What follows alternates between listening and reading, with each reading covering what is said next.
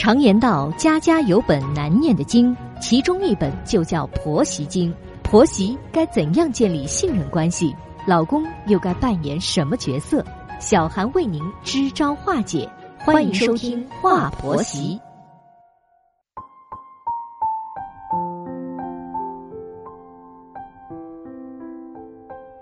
现在是北京时间晚间的二十一点，欢迎收听《话婆媳》，我是节目主持人小韩。在节目开始，问候正在收听节目的广大听众朋友。赡养父母是子女应尽的义务，这是法律明确规定的，也是人之常情啊。但每个人都要充当很多角色的，不能为了赡养父母而忽视其他角色，一定要在众多角色中寻找到平衡点。经济条件是很多事情的基础，钱虽然不是万能的。但没有钱却是万万不能的，所以每个人都要努力的工作挣钱，才能维持生活，才能让自己更好的担当起各种角色。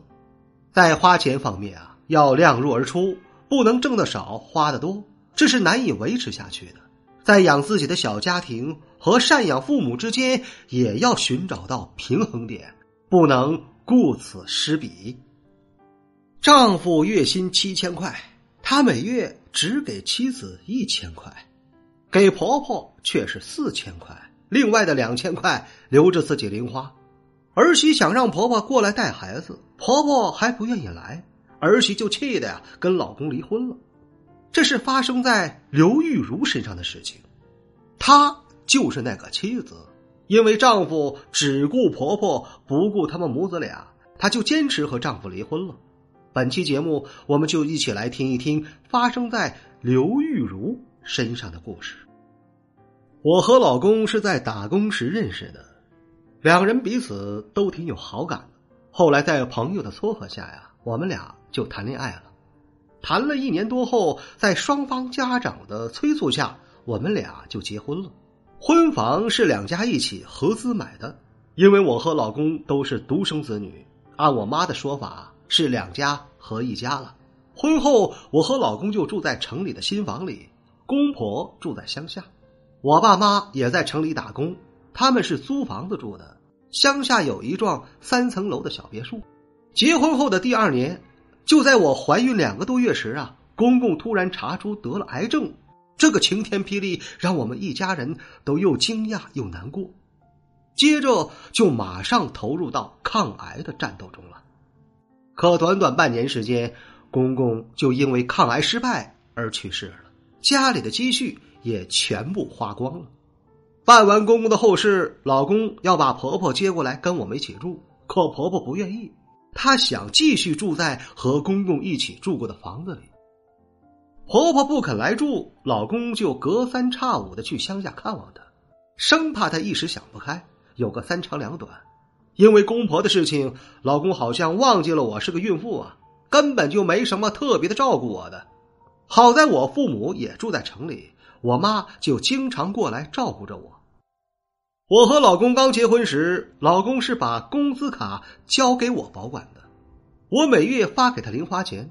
可后来公公生病了，老公就把工资卡要回去了。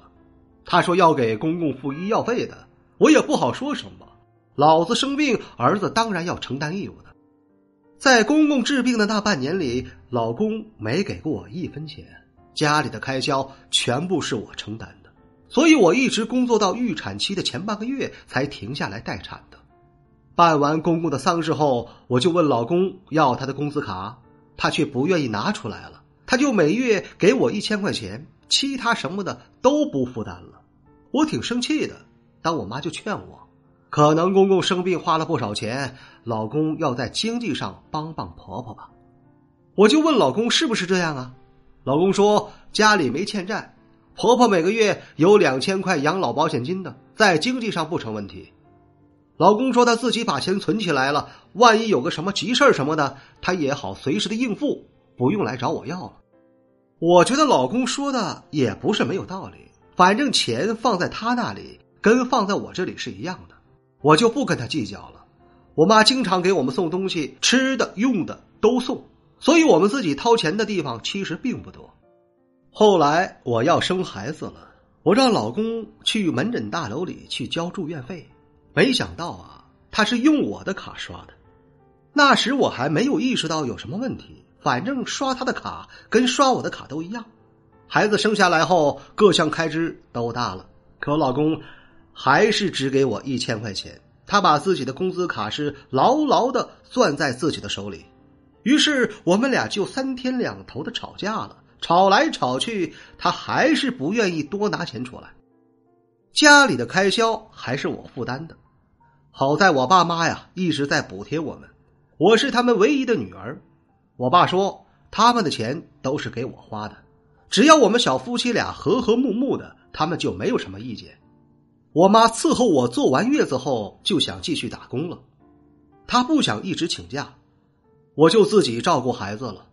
老公还是三天两头的回乡下去，在他的心里只有婆婆，婆婆就像一个女王一样，她得要伺候着婆婆。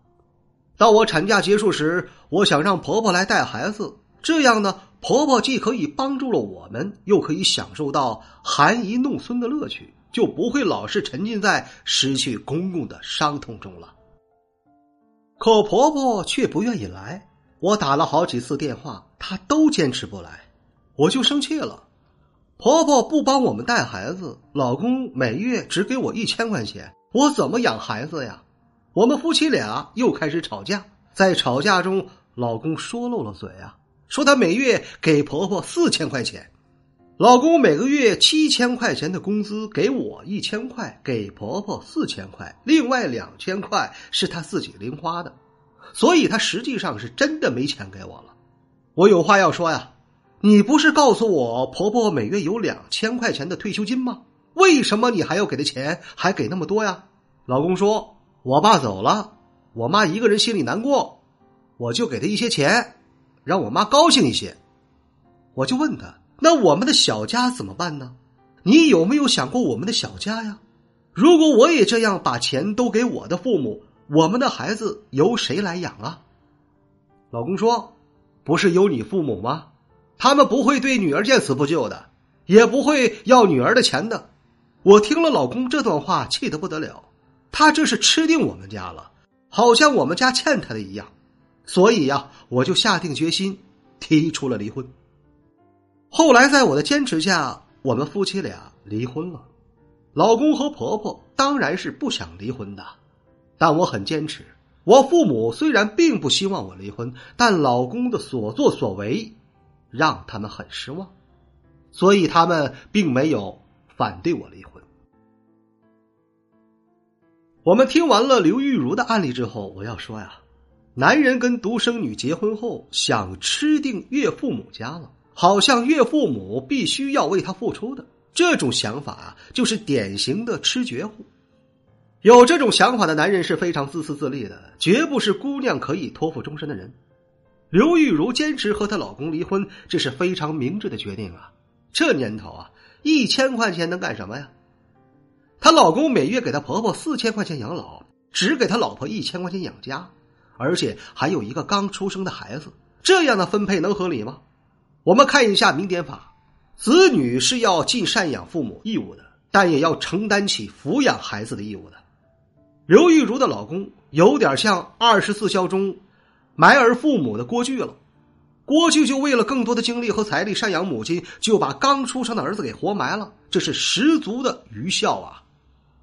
家是夫妻俩共同的。孩子也是夫妻俩共同的呀，那里应该要夫妻俩共同的承担责任和义务的。可你看啊，刘玉茹的老公每月只给他老婆一千块钱，其他什么都不管了，这完全就是一种不负责任的表现啊！所以说，刘玉茹跟他坚持离婚就是一个明智的选择。这样的老公，我们要嗤之以鼻。这里是华婆媳，我是小韩。如果说你喜欢本期的节目，欢迎您点击订阅并转发与分享。如果说你饱受婆媳矛盾带来的痛苦，可以加入到华婆媳的官方群。再次感谢各位的聆听，我们下期节目再会。